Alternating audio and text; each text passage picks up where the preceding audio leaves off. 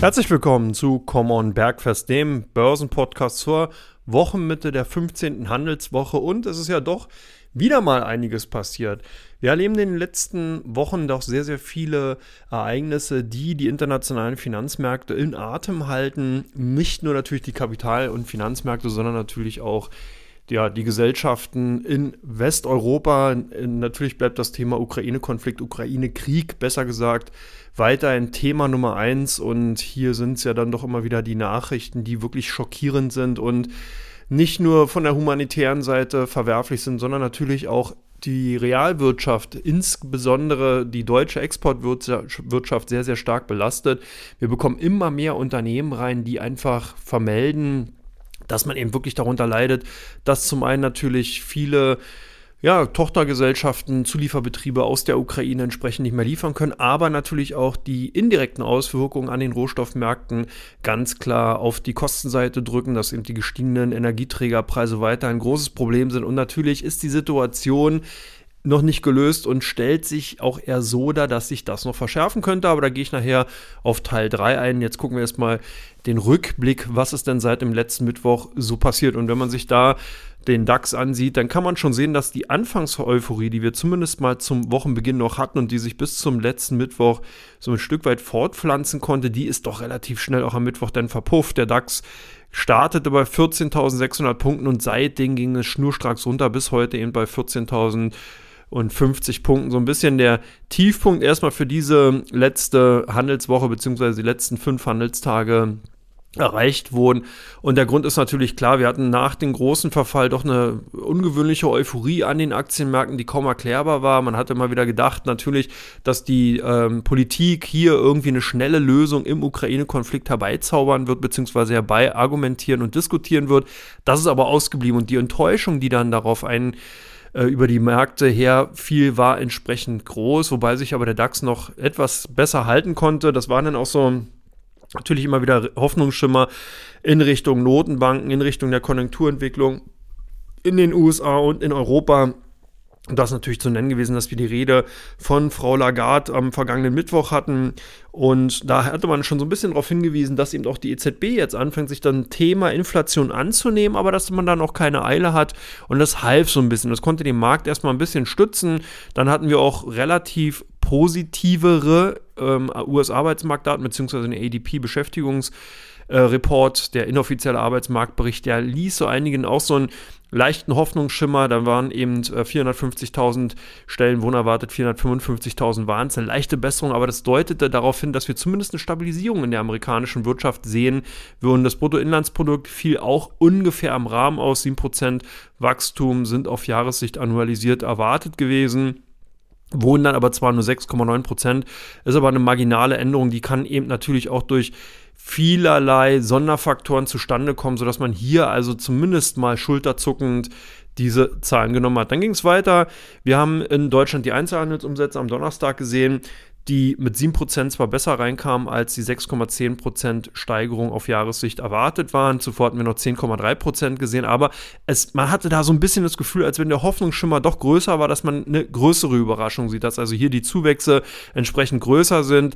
Demzufolge guckte man dann doch eben eher auf die Vorgaben aus China und da sah es eben so aus, dass der Einkaufsmanager-Index für das nicht verarbeitende Gewerbe und für die, also für die Produktion insgesamt beide schwächer ausfielen.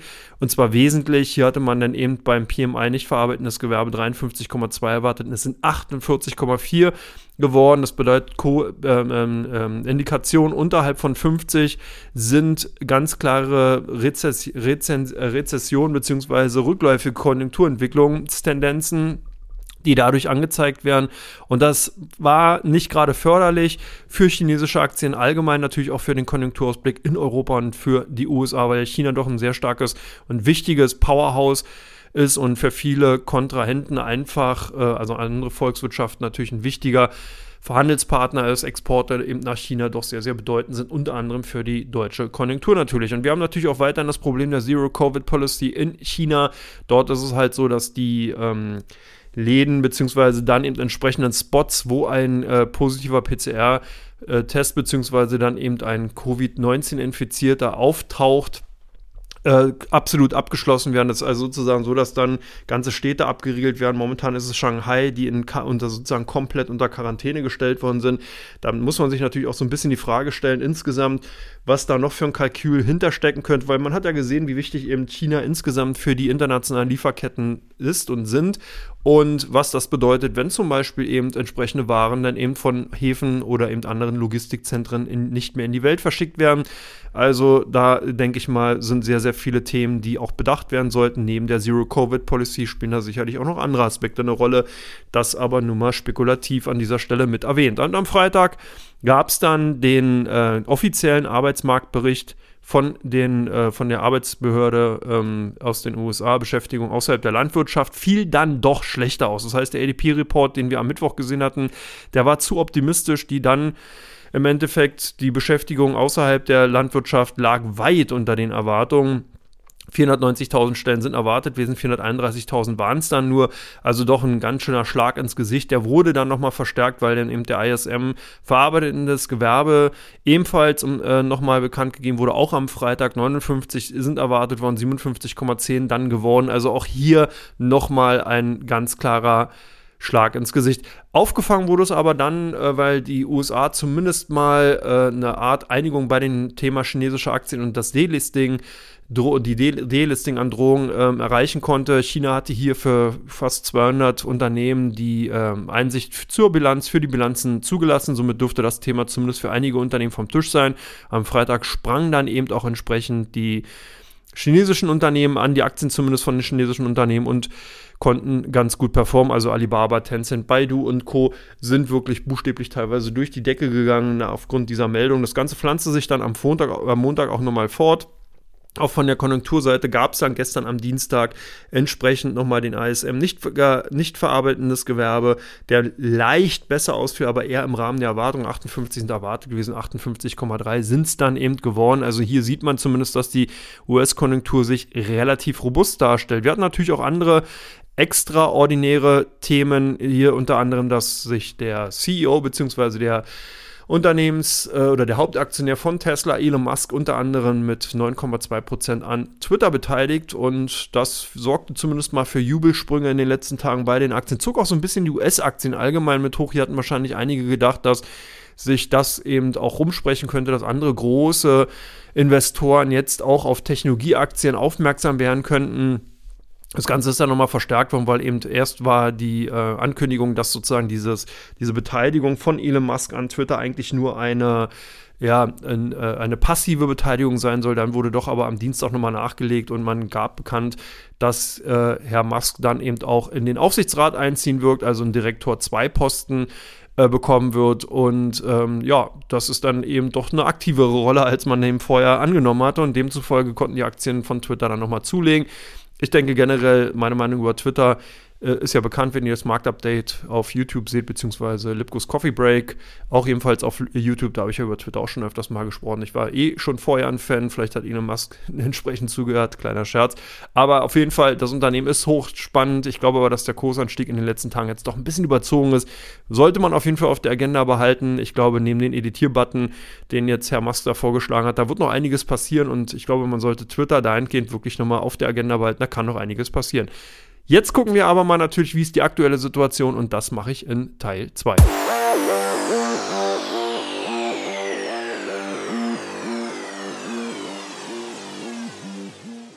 Ja, herzlich willkommen zurück zu Come on Bergfest Teil 2 und wir gucken auf die aktuelle Situation und hier ist ganz klar momentan die Frage, wie reagieren die Notenbanken auf die aktuelle Inflationsdynamik, die ja doch sehr, sehr stark ist. Wir hatten in den letzten Wochen Inflationsdaten bekommen, die weit über den Erwartungen lagen und die einfach aufzeigen, dass wir hier eine unerwünschte Dynamik sehen, die auch wirklich auf der Kostenseite von den Unternehmen spürbar ist und derzeit auch an die Endverbraucher weitergegeben wird. Ihr habt es vielleicht zum Wochenanfang auch gesehen, bei den Discountern in Deutschland sind doch einige Produkte wesentlich teurer geworden. Und das heizt natürlich insgesamt die Inflationsentwicklung halt international an. Das heißt natürlich, das ist nur exemplarisch für Deutschland, ist in den anderen Ländern ähnlich. sodass hier natürlich jetzt die Notenbanken aktiv werden. Und das ist so momentan der Punkt, dass natürlich die Tonalität, das sogenannte Wording, zum Beispiel von den amerikanischen Notenbanker und Bankerinnen, doch eher drastischer, restriktiver wird. Man weist eben darauf hin, dass man hier doch mit, nur nicht Besorgnis, aber zumindest mal mit sehr gesteigerter Aufmerksamkeit die Entwicklung äh, wahrnimmt und dass man dann entsprechend halt auch ähm, auf der zinspolitischen Seite reagieren wird und dass man eben auch die Bilanz der US-Fed relativ schnell abbauen will. Und das sind zwei Aspekte, die eigentlich momentan nicht so gut für die Aktienmärkte sind, weil das zum einen bedeutet, dass eben die äh, Zinslandschaft natürlich teurer wird. Das heißt, auf der einen Seite wären eben Anleihen, Staatsanleihen günstiger, äh, also attraktiver, die fallen im Kurs, Rendite steigen, Renditen steigen und das wird dann attraktiver für Investoren, eher in Staatsanleihen zu investieren als in Aktienmärkten, immer unter dem Chance-Risiko-Aspekt. Und der spielt natürlich nochmal eine Rolle, weil man dann auch eine dämpfende Wirkung auf die Konjunkturentwicklung hat, die dann negativ auf Aktien wirkt. Das heißt, man würde hier geringere Wachstumszahlen sehen. Das spricht dann auch wieder mehr für Anleihen. Das heißt, hier ist so ein Umschichtungscharakter zu sehen, dass viele Investoren anfangen könnten, aus amerikanischen Aktien rauszugehen und tendenziell eher in US-Anleihen zu investieren. Und der nächste Punkt ist natürlich der, dass bei Aktien insbesondere natürlich die Inflation momentan ganz stark auf die Kostenseite drückt. Ich habe es bereits schon erwähnt, in den USA die Situation ähnlich. Und das ist eine Gemengelage, da will man nicht unbedingt tauschen mit Notenbankern und das macht es eben auch schwer, hier wirklich das richtige Maß und die richtige Geschwindigkeit der Zinsanhebungen entsprechend dann auch finden zu können. Dass die Bilanz von der Fed abgebaut werden muss, ist klar. Man hat hier in den letzten Jahren wirklich massiv zugegriffen, man hat eben sehr, sehr viele Anleihen, teilweise Aktien, ETFs und so weiter gekauft, hat also hier versucht, den äh, amerikanischen Aktienmarkt und Finanzmarkt insgesamt zu stabilisieren und das führte dazu, dass wirklich die Bilanz von der US-Fed buchstäblich aufgebläht worden ist und jetzt versucht man entsprechend die abzubauen. Das bedeutet natürlich nach Adam Riese, wenn man eben entsprechende Vermögenswerte loswerden will, muss man diese verkaufen und führt sozusagen weitere Assets in die Märkte wieder zurück und entzieht den Märkten dadurch Liquidität, weil entsprechend müssen ja, wenn eben Aktien, ETFs oder eben Anleihen verkauft werden, müssen die bezahlt werden. Das Geld geht ja dann wieder zurück zur US-Fed und demzufolge wird dem Markt Liquidität entzogen. Also das ist momentan die Situation, deswegen reagieren auch die Marktteilnehmer so sensitiv momentan. Insgesamt ist natürlich auch so, dass die äh, Situation in der Ukraine weiterhin unerwünscht ist, dass hier also ganz klar äh, einfach die jetzt ein schnelles diplomatisches Handeln fehlt und das führt dazu, dass eben hier weiterhin die Lieferkettenproblematiken verstärkt werden, dass eben hier wirklich teilweise ja eben auch die angedrohten äh, weiteren Möglichkeiten von Embargos hier auch eine ganz, ganz wichtige Rolle spielen eben und das pflanzt sich nicht nur in den USA, sondern auch in Europa zu einer ausgemachten Korrektur fort, die wir momentan sehen. Aber dazu gehe ich, glaube ich, auch eher in Teil 3 ein. Das ist ja so ein bisschen der Ausblick, was uns eigentlich in den kommenden Tagen erwarten könnte. Insgesamt die aktuelle Situation also doch noch äußerst fragil, was auch ein bisschen störend war bisher. Das Handelsvolumen sehr, sehr dünn gewesen. Guckt euch die Handelsvolumina von dem DAX-Future an. Die sind wirklich sehr stark rückläufig gewesen. Von daher aber war ich da schon immer ein bisschen skeptischer und habe da eher mit einem ja, vorsichtigen Blick auf die Kursentwicklung geschaut, gerade eben was so in Richtung 14 über oder oberhalb von 14.500 Punkten angeht. Da denke ich, ist die Luft doch sehr, sehr dünn geworden. Aber jetzt schon schauen wir mal, wie es weitergehen könnte und das mache ich in Teil 3 von Common Bergfest.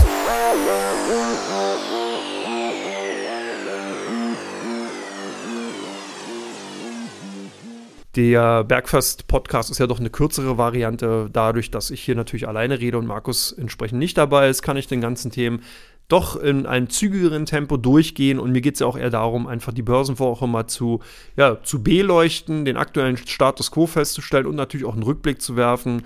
Das jetzt in umgekehrter Reihenfolge ist dann sozusagen der Sinn und Inhalt von Come On Bergfest. Und deswegen gucken wir mal, was passiert denn eigentlich in den kommenden Tagen? Was wird sozusagen maßgeblich Rolle spielen, wo werden die Marktteilnehmer darauf achten. Und da geht es in der nächsten Woche schon los. Wir werden Verbraucherpreisindex aus China bekommen am Montag. Des Weiteren geht es dann eben auch weiter, dass wir äh, natürlich Konjunkturzahlen, Verbraucherpreisindizes. Mittwoch dann aus äh, England Verbraucherpreisindex. Also die nächste Woche wird insgesamt ganz klar Woche der Verbraucherpreiszahlen sein aus verschiedenen Ländern. Auch eine sehr, sehr wichtige Indikation. Da lässt also Rückschlüsse zu, was im Endeffekt äh, hier auf die Marktteilnehmer zukommen könnte. Bank of England, Bank of Japan, äh, EZB und US Fed sind natürlich die wichtigsten und größten Notenbanken. Da gucken die Marktteilnehmer darauf, jedes Statement, was von den Notenbankern entsprechend an die, oder in die Märkte kommt, ist wirklich maßgeblich und sehr, sehr wichtig. Für den DAX, denke ich mal, wird es weiter eher korrekt, eine Korrekturphase bleiben und sein.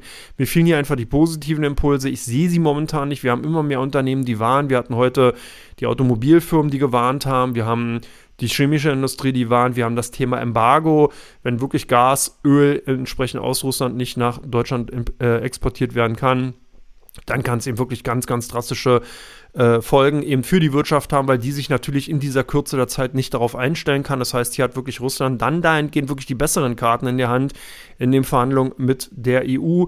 Und äh, das ist natürlich ein wichtiger Fakt, den sollte man nicht unterschätzen. Das kann wirklich nochmal dazu führen, dass der DAX tatsächlich unter die 14.000 Punkte abtauchen könnte und damit ein zweites Korrekturstandbein ausbaut. Wir sind ja doch in der ersten Korrekturphase weit unter 13,5, das heißt weit nicht, aber 13,360 ungefähr hinuntergelaufen. Dann eben diese Gegenbewegung in Richtung 14.870 Punkte.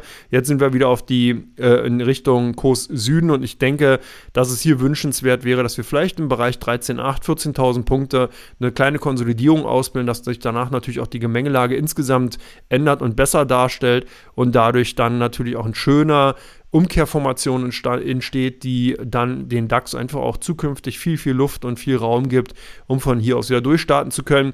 Die nächsten Wochen werden noch holprig, aber eben auch ein Grund mehr, den Podcast zu hören. Wenn ihr hier bei ähm, Come On entsprechend ähm, ja, nicht genug Informationen bekommen könnt oder wollt oder bekommen habt, dann habt ihr die Möglichkeit auch auf meinem YouTube-Kanal ähm, Andreas Lipko einfach suchen bei YouTube. Da gibt es dann jeden Tag zumindest erstmal Lipkos Coffee Break, eine kleine Zusammenfassung und ihr könnt euch überraschen lassen, noch weitere Formate werden folgen. Ansonsten bedanke ich mich, dass ihr mir zugehört habt, wünsche euch einen schönen Mittwochnachmittag, alles Gute und Freitag bin ich natürlich mit Markus wieder an dieser Stelle für euch da und wir werden dann entsprechend den Common Börsen Podcast hier vollziehen, beziehungsweise über die Märkte reden. Alles Gute, bis dann, macht's gut. Ciao, ciao.